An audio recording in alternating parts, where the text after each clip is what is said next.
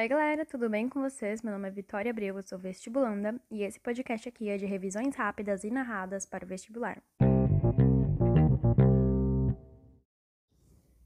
Oi, gente, tudo bem com vocês? Eu espero que sim. O assunto de hoje, como vocês já devem ter visto no título, é evolução.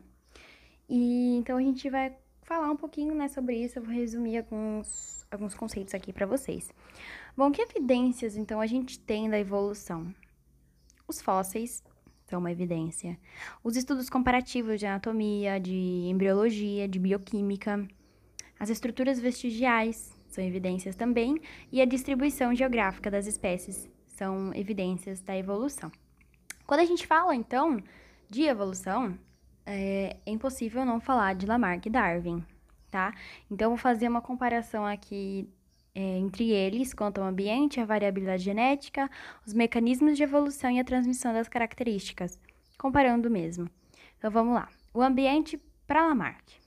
Para Lamarck, o ambiente ele é o agente causador das modificações. Então, uma alteração no meio ele provoca nos seres o aparecimento de novas características que lhes permitem adaptação a esse ambiente. E essas características, elas estão presentes na lei do uso e desuso e na lei da transmissão dos caracteres adquiridos.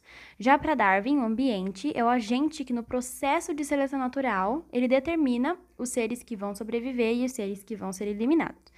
Uh, agora, a questão da variabilidade genética. Para Lamarck, não tem. De acordo com ele, a, as espécies elas aparecem, as novas espécies aparecem por evolução devido à aquisição ou perda de caracteres. Já para Darwin, a variabilidade genética é intraespecífica. Mecanismos de evolução para Lamarck. O ambiente e as necessidades dos indivíduos são aí os mecanismos. Para Darwin, a seleção natural ela permite a sobrevivência dos mais aptos e os mais aptos, então, eles se multiplicam, tá? Uh, a transmissão de características. Para Lamarck, os progenitores eles transmitem aos descendentes as características adquiridas. Então, fenótipo, né? Sendo que a gente transmite aí o genótipo. Mas tudo bem. E para Darwin, é, as características que permitiram ao progenitor sobreviver ou ser mais apto são as que são herdadas pelos descendentes, tá? Aí, quando a gente fala de Darwin, então, já vem aí a teoria do neodarwinismo, ou é a teoria sintética da evolução, né, conhecida por esses dois nomes. E o que que seria? Bom, é a junção do que Darwin conseguiu explicar e do que ele não conseguiu explicar. E por ser neo, né, tem essa ideia aí de novo. Então, envolve seleção natural, isolamento reprodutivo, as mutações genéticas e as recombinações gênicas, tá? Uh, vamos falar agora então um pouquinho de tipos de espécies. Uh, espécies que vivem no mesmo ambiente são simpátricas e as espécies que vivem em ambientes separados são alopátricas.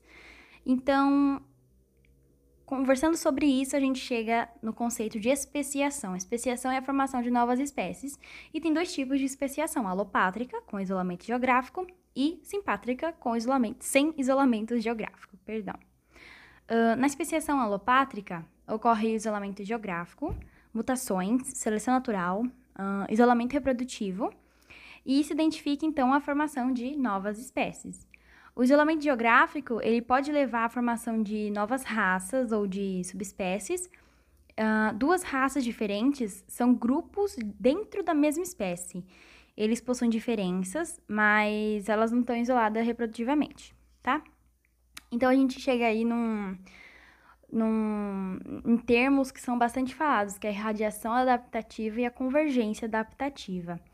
Um ancestral ele pode ocupar diferentes ambientes e, com o tempo, é, podem ser geradas espécies distintas adaptadas às condições de cada ambiente. Isso é irradiação adaptativa e um exemplo que a gente tem disso são os tentilhões. Quando a gente fala de Darwin, né, ele fez essa observação dos tentilhões, dos bicos deles, e isso é um exemplo de radiação adaptativa.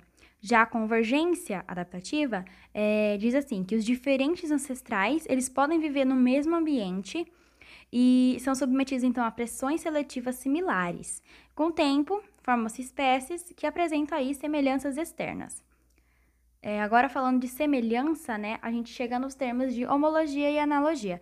Homologia é a semelhança interna de duas estruturas, as quais têm a mesma origem embrionária.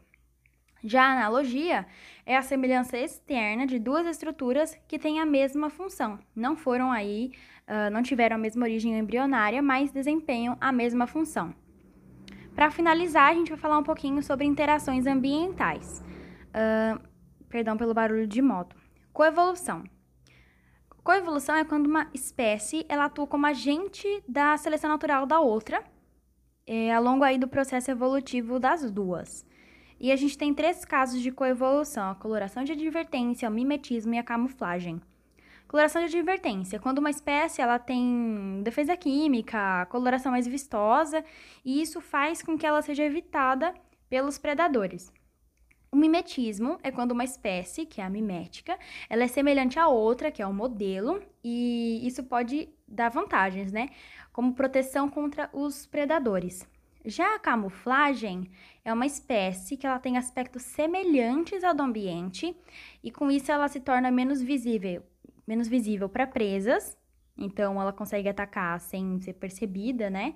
Ou para predadores, então ela não, não é atacada porque o predador não a vê. E é isso, gente. É, espero que vocês tenham gostado. Esse aqui foi o podcast de hoje.